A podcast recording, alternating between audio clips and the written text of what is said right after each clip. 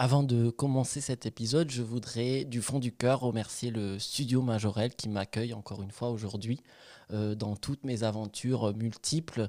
Ils ont euh, le matériel que je n'ai pas, ils ont euh, l'énergie que parfois je n'ai pas. Ils me, ils me secourent dans toutes mes idées les plus folles. C'est un lieu agréable où je me sens bien et qui pratique des prix qui sont très raisonnables, très humains, j'ai envie de dire. Donc si vous voulez en savoir plus, c'est sur studiomajorel.fr. Je vous invite à y aller et ils répondront à toutes vos questions. Bouche à bouche.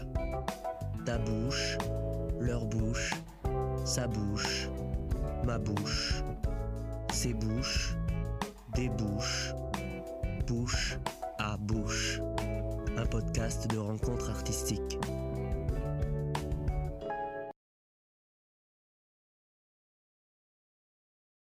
Le début un peu awkward du, du salut, ça va? Bonjour Paris. salut, salut Montréal. Euh, écoute, je suis très content que tu sois ma, ma troisième invitée euh, québécoise de, de, ce petit, je ne sais pas combien de temps ça durera, des épisodes de, de l'autre côté de l'Atlantique, mais je suis très heureux de te recevoir. Merci de m'avoir. Bah ouais, ça me fait plaisir. Et euh, on va commencer tout de suite, comme c'est la tradition ici, par euh, la définition du mot qui donc finissait l'épisode d'avant. Et, ce mot est le temps. Qu'est-ce que ça représente pour toi, le mot temps? Euh, ben, Tout de suite, la nostalgie.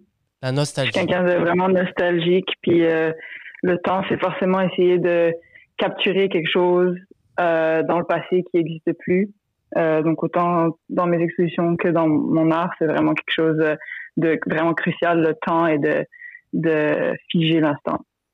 Ah ouais, donc il y, y a, quelque chose, euh, t'es pas du tout dans le, futur, quoi. C'est quelque chose non. de, la nostalgie. Ouais, vraiment le passé, le, euh, je trouve que le passé, ça, euh, ça crée quelque chose de, de beau. Ça met comme une, un filtre de beau sur absolument tout. T'oublies les problèmes, t'oublies, t'oublies c'était quoi. Euh, tu vas toujours chercher le meilleur des, des époques d'avant, que ce soit médiéval, que ce soit moi, mon passé.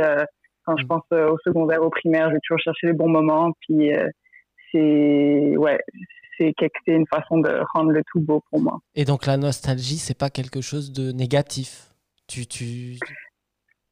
Ça peut, ça peut l'être, clairement. Euh, tu peux complètement te renfermer là-dedans et rentrer dans ce cercle vicieux-là de, de, tristesse, de oh, le passé, qu'est-ce que qu'est-ce que ça va devenir mon futur si c'est pas pareil, avoir peur de, du lendemain.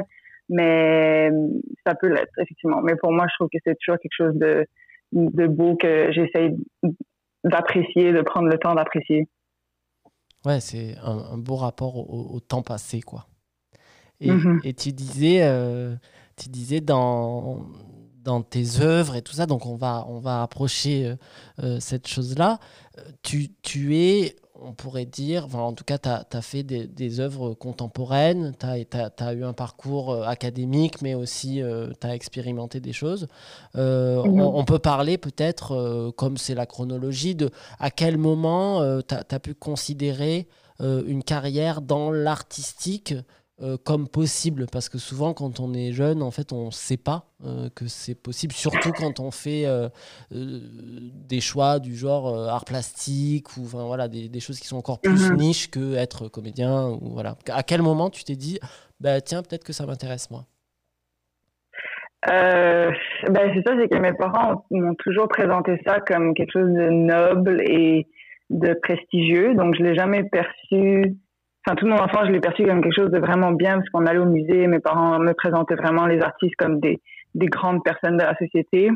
Et en fait, j'ai été confrontée à ça peut-être quand j'ai dû choisir dans quelle euh, université je voulais aller. Puis là, je me suis dit, ok, je choisis pas juste ce qui me plaît, je choisis un métier qui va me rapporter de l'argent. Euh, ou pas. Et euh, je pense que c'est à ce moment-là que j'ai compris que le numérique, c'était peut-être une option en art pour avoir plus d'argent, parce que dans ma tête, je me disais, OK, si je suis bonne en numérique, je peux peut-être aller en jeu vidéo. En jeu vidéo, il y a de l'argent.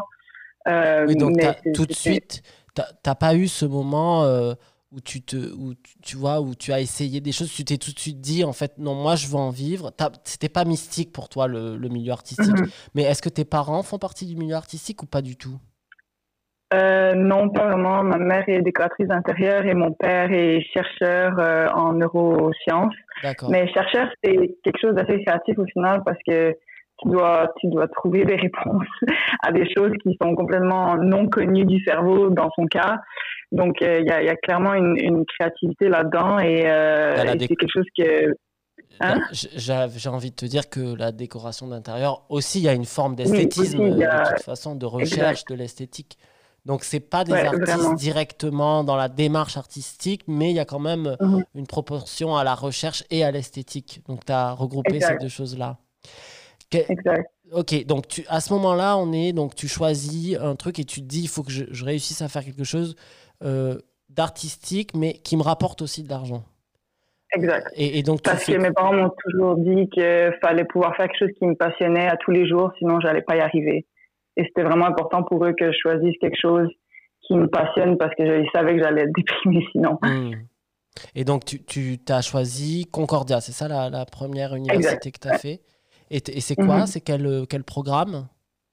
Euh, donc c'est un programme en beaux-arts qui s'appelle Computation Arts, euh, qui est en fait euh, la traduction des arts numériques et qui regroupe de l'ingénierie de type sciences computationnelles et vraiment beaux-arts, arts appliqués, euh, euh, histoire de l'art. Euh, c'est vraiment le, le, combo des deux qui, qui est intéressant. En fait. C'est un peu science et art, quoi.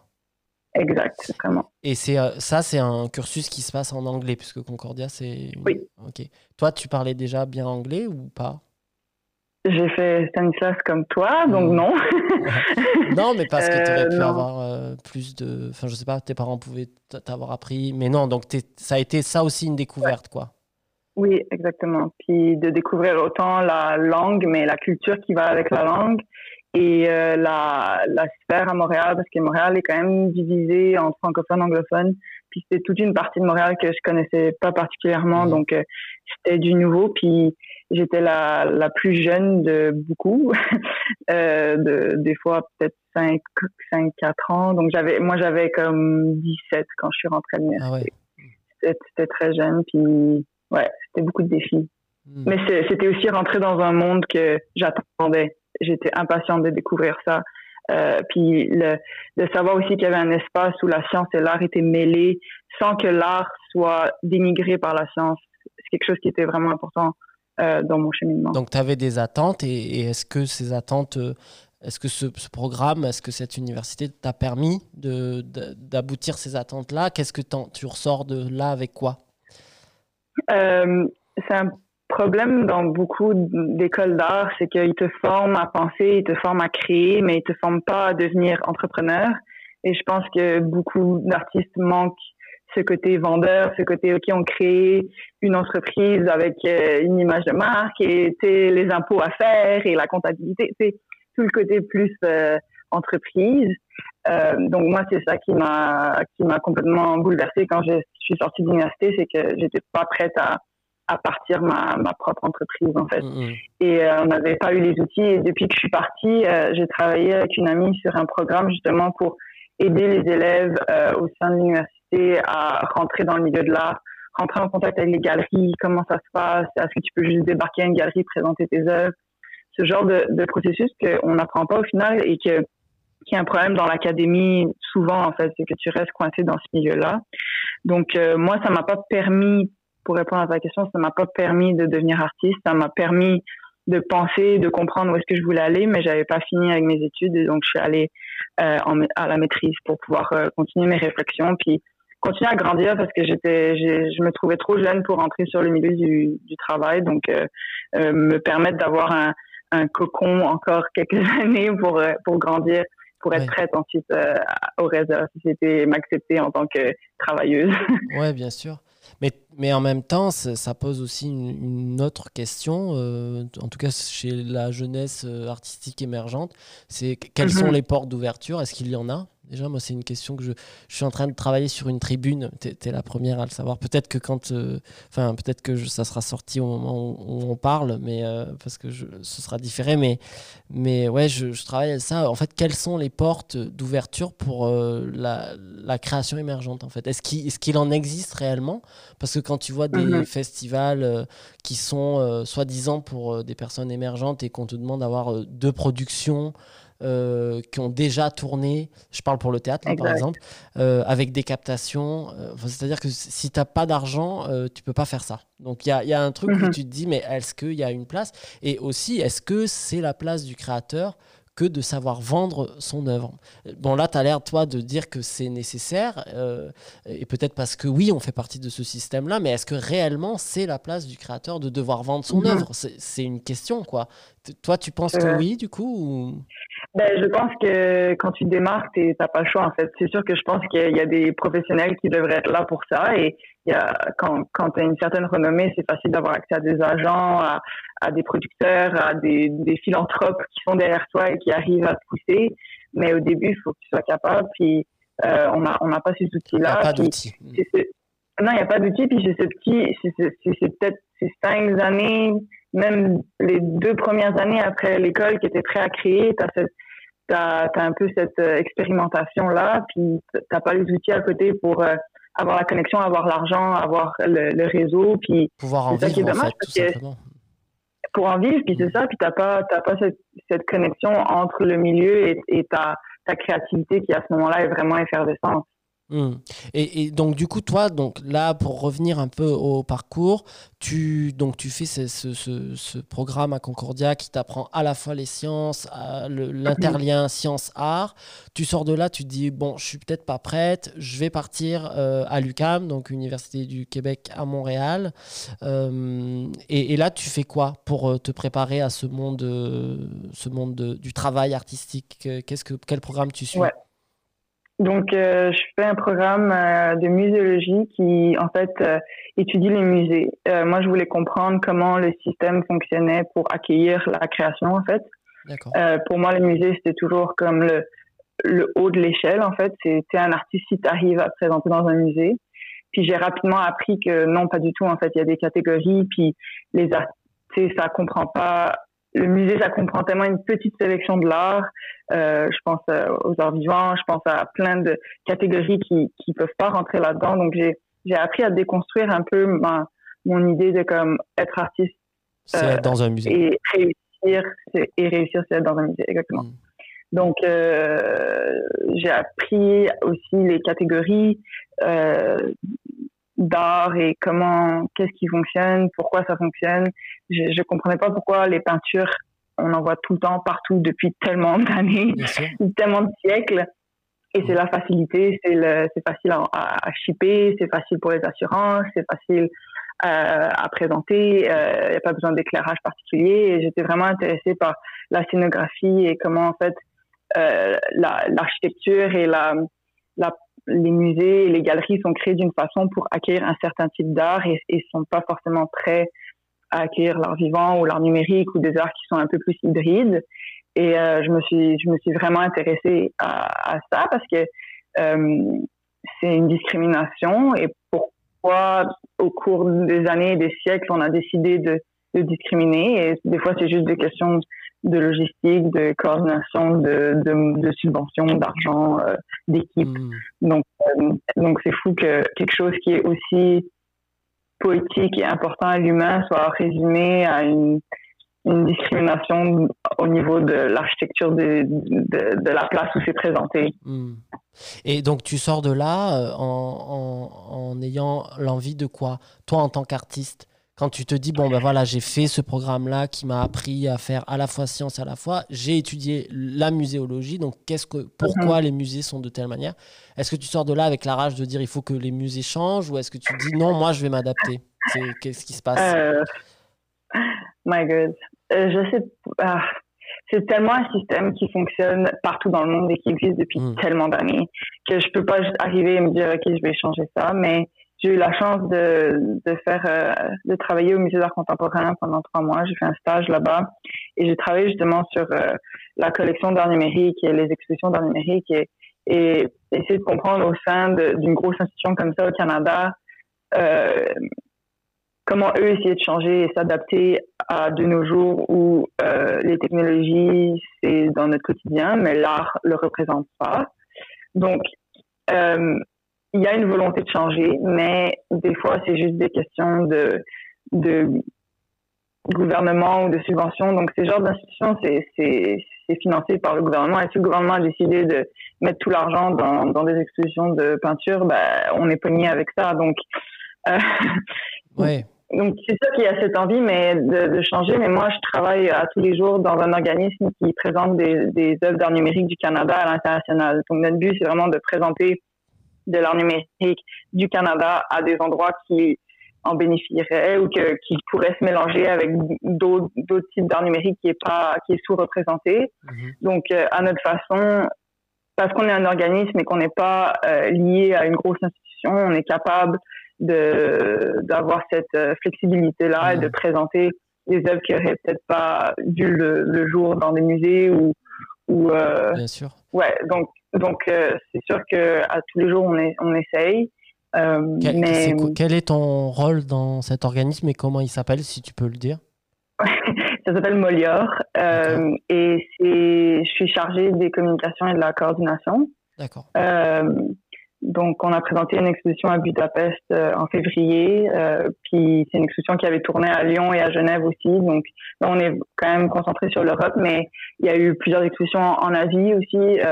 D'accord. Euh, pour promouvoir un peu euh, l'art euh, numérique, du coup, canadien. Du Canada, ouais. D'accord. Ouais, canadien. Et donc, mais pour la version personnelle, je me suis, non, je me suis dit que j'allais pas changer le système et j'ai commencé la peinture parce que je me suis dit, c'est ça qui fonctionne, c'est ça qui a toujours fonctionné. Donc, si, si est-ce que tu en avais l'envie Est-ce que tu avais l'envie de faire de la peinture? Pourquoi ça fonctionnait autant et pourquoi pourquoi c'est un médium qui existe depuis aussi longtemps et, et de, de, marcher un peu dans les traces de cette tradition-là. D'accord. Donc, euh, je me suis peinture à l'huile pour justement comme comprendre les pigments, euh, le côté scientifique. La peinture à l'huile m'intéresse beaucoup aussi. Donc, euh, à travers les siècles, comment les, certaines couleurs ont été inventées, euh, les, les, mélanges de pigments avec les hmm. certaines, certaines, certains médiums. Donc, donc euh, oui, j'avais vraiment envie de. Je me suis dit, je le, je comprends pas pourquoi les gens aiment autant la peinture. Donc si moi je le crée, peut-être que je vais comprendre cette relation entre l'humain et, juste quelque chose de 2D sur le mur. Hmm. Et donc euh, actuellement dans ta pratique artistique, est-ce que tu es toujours, euh, tu peins toujours ou est-ce que tu as décidé de faire plusieurs choses? Est-ce que voilà, t'en es où là actuellement? Euh, j'en suis à peindre. Bah, c'est sûr que le confinement permet ça. Donc, euh, je peins vraiment plus qu'avant. Puis, mhm. j'essaie de, de monter un petit portfolio. Donc, ce que vous voyez ici, bah, ceux qui écoutent pas, mais c'est une peinture à moi. Euh, ceux qui voient pas, c'est une peinture à moi en arrière. Mhm. Donc, j'essaie de de faire quelque chose qui me plaît d'abord. Donc, je crée vraiment pour moi. Je veux pas que ce soit quelque chose de, de monétaire ou de que pour me faire vivre. C'est vraiment juste pour euh, justement en apprendre avec avec ces techniques-là et la et le, la, la tradition. Euh, tu es, encore dans la recherche, quoi. Euh, ouais, ouais, on pourrait dire. Mhm. Et ce qui m'intéresse aussi, ce que j'ai envie de présenter, parce que tu es devant quelque chose et tu peux absolument faire ce que tu veux. Tu peux représenter ce que tu veux. Mhm. Et cette liberté-là, j'ai jamais eu, en création, j'ai jamais eu aussi peu de contraintes parce que quand tu travailles avec les technologies, tu contraint à, au logiciel, à l'ordinateur que tu utilises. Il y a vraiment, vraiment, vraiment donc beaucoup de contraintes. Il y a une liberté à être dans le, ce qu'on dirait actuellement le low-tech, donc dans le, la technologie. Euh, en fait, pas de technologie, puisque c'est artisanal. Et, et, donc, du coup, tu, tu as quand même fait euh, de, des productions numériques ou pas? Toi? Oui, ouais oui j'en ai, j'en ai, plusieurs. Euh, qui ont tourné dans, dans plusieurs galeries. Euh, donc, je suis intéressée par les installations interactives, mhm. donc où le visiteur interagit avec l'œuvre, mais de façon passive. Donc, euh, c'est pas comme tu appuies sur un bouton et l'œuvre euh, change, c'est vraiment comment le, le visiteur marche dans l'espace, regarde l'œuvre, ben, l'œuvre va changer. Mhm. Est-ce que, tu peux donner un, est-ce que tu peux donner un, exemple, par exemple C'est pas forcément une que tu as fait, mais peut-être pour expliquer concrètement qu'est-ce que c'est qu'une interactivité passive Parce que c'est un terme qui peut. ben, donc, euh, par exemple, si tu as euh, un écran devant toi, mhm. il va y avoir peut-être des, des sensors, je sais pas comment on dit en français, des, capteurs, des, capteurs, qui, qui, vont, qui vont euh, euh, te capter. et selon, selon ton déplacement dans l'espace, ça va te suivre. Ça va changer, hmm. ça va te suivre ou ça va changer le, ce qui va se passer dans l'ordinateur. Donc, mettons, si c'est, il y, y a, cette œuvre que j'adore, c'est un œil, juste une vidéo d'un œil. Euh, de vraiment gros plan mm-hmm. et selon comment tu bouges dans l'espace l'œil te suit mais c'est vraiment délicat et tu, tu, tu pourrais ne même pas t'en rendre compte. Donc, c'était cette espèce de passivité que tu pourrais ne même pas te rendre compte que ça te suit, en fait. Ça pourrait juste être une vidéo. Mmh. Euh, et je trouve ça beaucoup plus euh, intéressant d'utiliser la technologie comme ça parce que euh, je trouve qu'on utilise beaucoup la technologie en pensant que ça va nous rendre quelque chose, que si j'appuie là, ça va faire ça, si je fais ça, ça va faire ça. Donc, donc d'avoir quelque chose de passif, c'est de laisser l'ordinateur aussi faire ce qu'il a envie de faire avec toi et dans l'espace, euh, le faire évoluer par lui-même et en relation avec toi. Hmm. Et hmm, donc du coup, donc ça c'est ta, partie euh, recherche, artiste, euh, tout ça, que tu continues du coup, si j'ai bien compris, mais que, que je sais, ça je ne vais pas mentir, que tu as aussi fait d'autres choses qui est le commissariat euh, donc tu es commissaire euh, d'exposition. Qu'on explique brièvement, euh, je te laisse le faire. Moi, j'ai fait du commissariat sur une expo, d'ailleurs, qui s'appelait Visage transatlantique. oh wow, et, et, ouais, et, qui était, et qui était où je mettais en avant des artistes québécois. Et on ne s'était pas eu à l'époque, mais c'était c'était la vie qui a fait qu'on s'était pas eu, mais, euh, mais, mais je te laisse définir un peu, expliquer qu'est-ce que c'est que faire un commissariat d'exposition, euh, ça, consiste en quoi en gros? Mhm. ben, À la base, c'est vraiment sélectionner des objets, des œuvres, peu importe, et les mettre ensemble dans une, dans une salle d'exposition. C'est vraiment juste le, la sélection d'objets ensemble dans, dans, une salle. Mm. Et euh, donc, pourquoi moi ça m'intéresse, c'est peut-être parce que justement de faire connecter des objets que tu n'aurais peut-être pas pensé qu'ils se connectaient pour toi-même repenser à comment tu, tu vois cet objet-là ou cette œuvre-là. Donc, euh, comme, comme on a dit, moi, la relation, ça m'intéresse. Donc, c'est sûr que dans mes expositions, il y avait toujours ce côté-là. Si c'était peut-être pas présenté directement comme art et sciences de façon euh, explicite, ça aurait été dans ma recherche, ça aurait été comment j'aurais pensé à l'exposition parce que mmh ça peut être vu, le commissariat peut être vu comme une création artistique et plus ça avance, plus c'est vu comme une création artistique. Euh, mais il y a aussi ce côté-là très très scientifique de d'avoir une question et de vouloir y répondre grâce à l'exposition. Donc tu peux avoir ton hypothèse de comment l'exposition va avoir lieu, comme comment qu'est-ce que tu veux, comment tu veux répondre à la problématique et les musées de sciences sont faits de cette façon-là. Souvent, c'est mm. euh, qu'est-ce qui s'est passé avec les dinosaures? Et là, il va y avoir plein de de façon de, voir comment mm, mm. présente. Exact, de vision. Et c'est, mm-hmm. est-ce qu'on, euh, est-ce qu'on, excuse-moi, je t'ai coupé, mais est-ce qu'on peut, euh, est-ce qu'on peut considérer que c'est un peu le metteur en scène d'une exposition? Oui, c'est exactement. C'est un peu ça, quoi, finalement. C'est une vision, mhm. c'est euh, la disposition d'objets dans l'espace comme un metteur en scène mettrait des corps euh, dans l'espace. Euh, même, mhm. j'imagine qu'il y a même une scénographie finalement. C'est aussi le commissaire d'exposition qui, qui gère l'éclairage, voilà. Donc, on est ben, d'accord C'est sûr qu'ils peuvent, euh, ils ont accès à des techniciens, tout comme les metteurs en scène.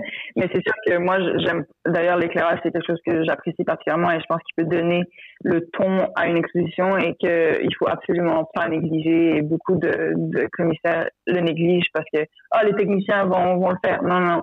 C'est important. ça vraiment important. Mhm. Et du coup, quels sont les, quels sont les, si tu as envie d'en parler, hein, si tu pas envie, tu me dis non, mais quels sont les, les expos pour lesquels tu as fait du commissariat et, qu'est-ce que ça t'a appris des choses? Qu'est-ce qui s'est passé? Explique-moi un peu. je vais parler de la plus récente, donc euh, euh, en ce moment, il aurait dû y avoir lieu. My God. Euh, bref, sur, en ligne, on a créé une exposition euh, qui s'appelle Fleurs sauvages, qui parle en fait euh, des fleurs natives de Montréal. Mhm. Et euh, on, on s'est rapidement rendu compte que les fleurs qu'on voyait à tous les jours à Montréal l'été, c'était des fleurs qui étaient importées par les par les colons, et que ces fleurs-là avaient peut-être une histoire plus loin et pourrait peut-être nous expliquer justement l'urbanisation de Montréal, la, les, les changements qui, qui s'est passé selon les époques.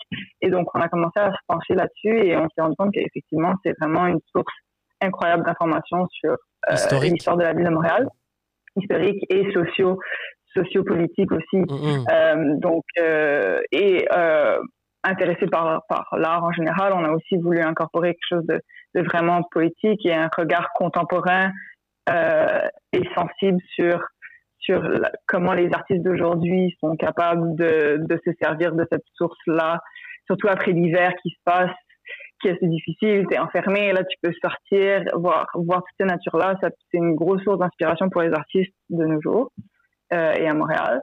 Et donc, euh, on a fait affaire avec euh, le, le, musée, l'écomusée du Tiers-Monde, qui est un musée euh, citoyen d'histoire. Donc, présenter l'histoire de Montréal à travers les témoignages, des, ouais, les témoignages des citoyens et la, la version citoyenne.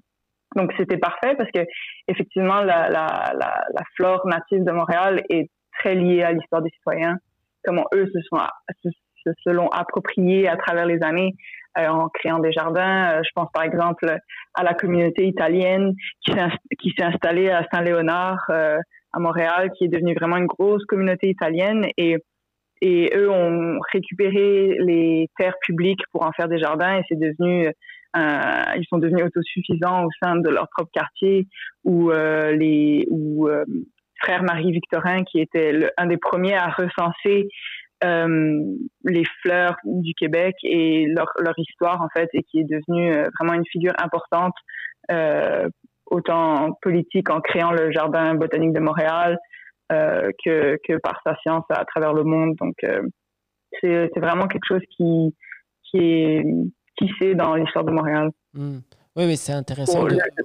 Oui, dis-moi. Moi, je juste dire par rapport aux artistes, j'avais oublié de parler euh, des artistes. Donc, on a fait affaire avec la faculté des arts de UQAM pour euh, présenter des œuvres d'art émergent d'étudiants qui étaient en premier, deuxième ou troisième cycle. Mm-hmm. euh, donc, c'est sûr que on a. Moi, je suis intéressée par les installations et genre les l'espace, comment ces installations-là prennent de la place en 3D. Puis, je trouvais que ça faisait du sens avec avec les fleurs qui elles aussi poussent et changent et se modifient dans l'espace. Euh, mais à cause de, tout ce qui se passe, on n'a pas pu la présenter en vrai, donc c'est en ligne si vous voulez voir ça. C'est en ligne. Est-ce qu'on on voit ça sur quoi Dis-nous, dis-nous le. Donc, euh, vous pouvez aller sur le site de l'écomusée, euh, l'écomusée du Fier Monde. Euh, du Fier Monde, hein Du Fier Monde. Du Fier Monde. Ok, super. Mhm. Et, et ça, l'expo s'appelle Fleurs euh, sauvages Fleurs sauvages. Super. Ouais, mais c'est intéressant parce que tu vois, d'ailleurs, j'ai mis un peu de fleuris sur moi. Sur... Oui. j'ai fait l'effort. Euh, non, mais en fait, ce qui est intéressant, c'est de voir à quel point tout est interrelié, tu vois? C'est-à-dire que une fleur a aussi, enfin, c'est une histoire. C'est-à-dire que dans un pays, euh, comme tu dis, euh, avec euh, les, migrations, ben, ça apporte un certain type de fleurs qu'il n'y avait pas à la base. Il y avait des choses qui étaient là à la base qui n'existent plus parce que on a industrialisé, parce que voilà.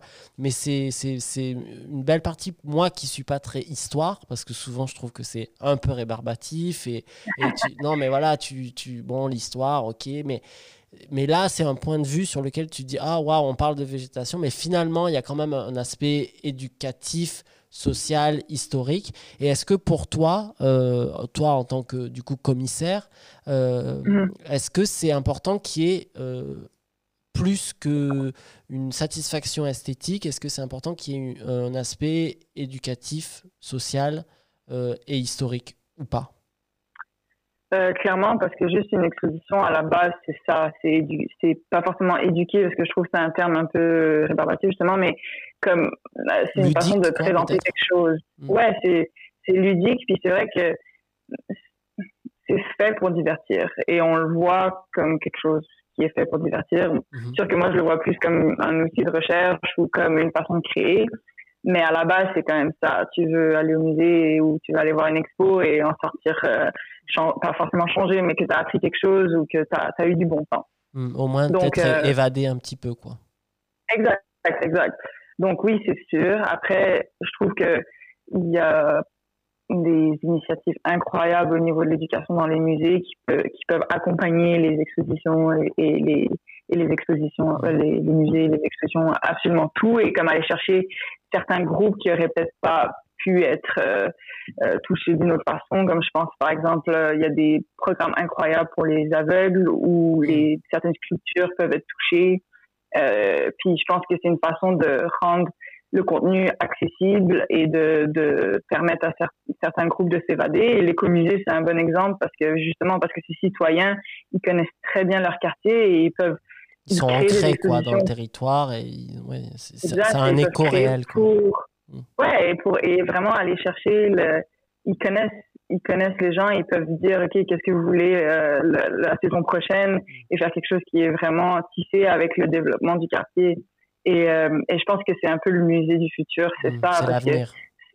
C'est l'avenir, puis c'est un peu, et je le vois avec le, le confinement et comme l'après-Covid, les musées peuvent devenir un espace communautaire euh, vraiment facilement où justement on se pose des questions sur l'avenir de, de la ville ou même de la société. Et si en plus le, ces musées-là sont capables de, de connecter l'histoire, la science et l'art, euh, il peut vraiment y avoir des, des connexions importantes qui peuvent se créer et, émerger, faire émerger quelque chose de, de plus grand que nous. Hmm. Et euh, je pense au terme le, de musée humanitaire que, que emploie Nathalie Bondil au musée des Beaux-Arts de Montréal, c'est sûr que. Attends, j'ai pas entendu son nom. Nathalie?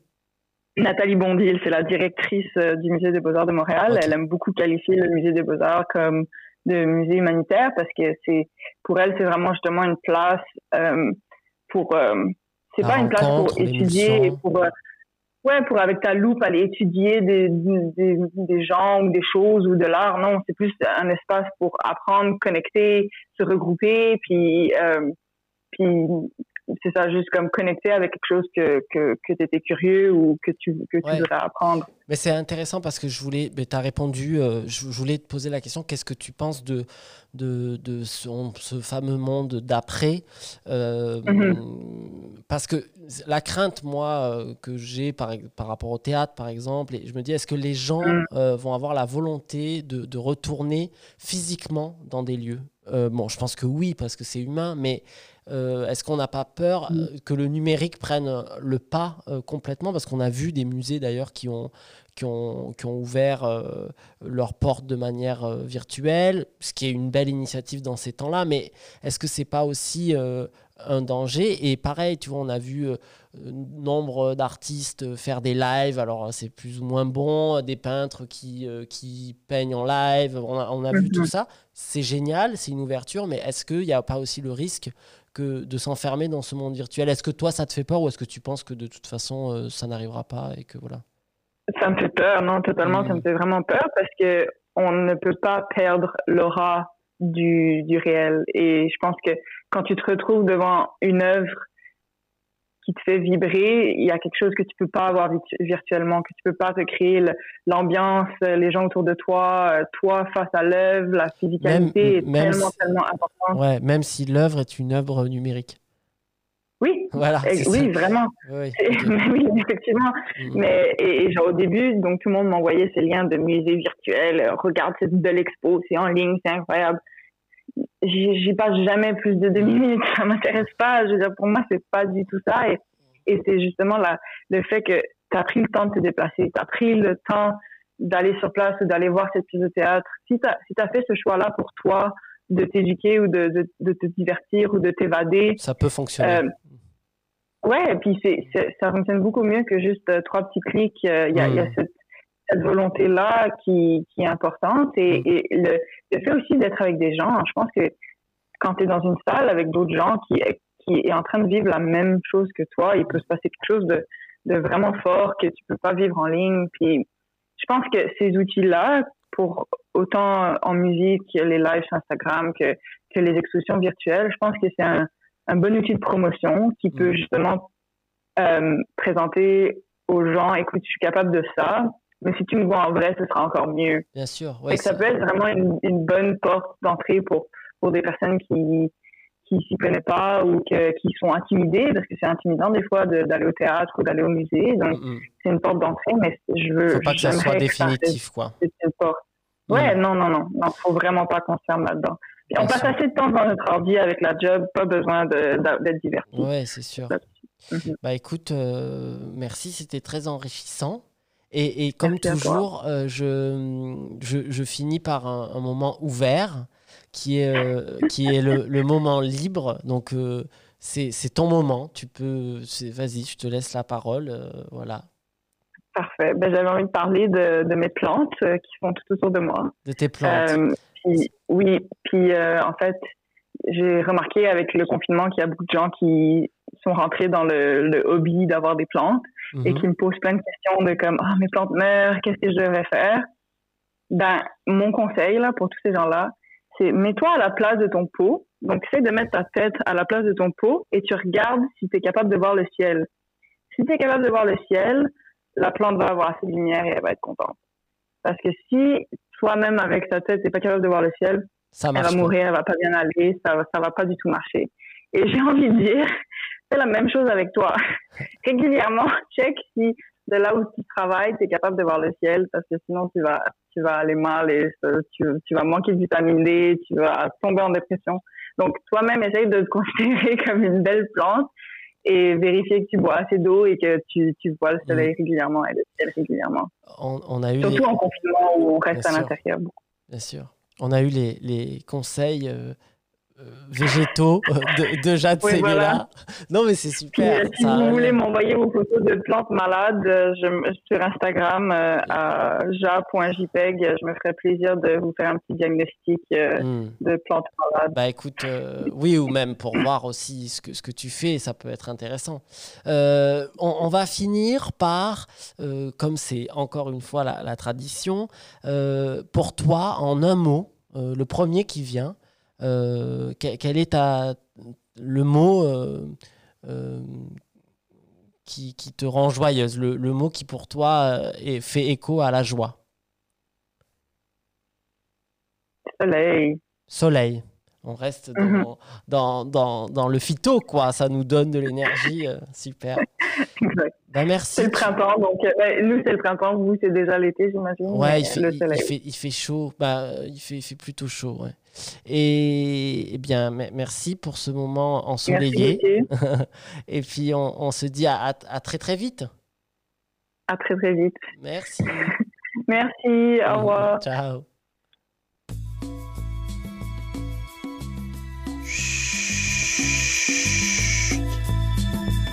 Bouche à bouche, c'est terminé pour aujourd'hui. Mais promis, on réouvre très vite nos bouches.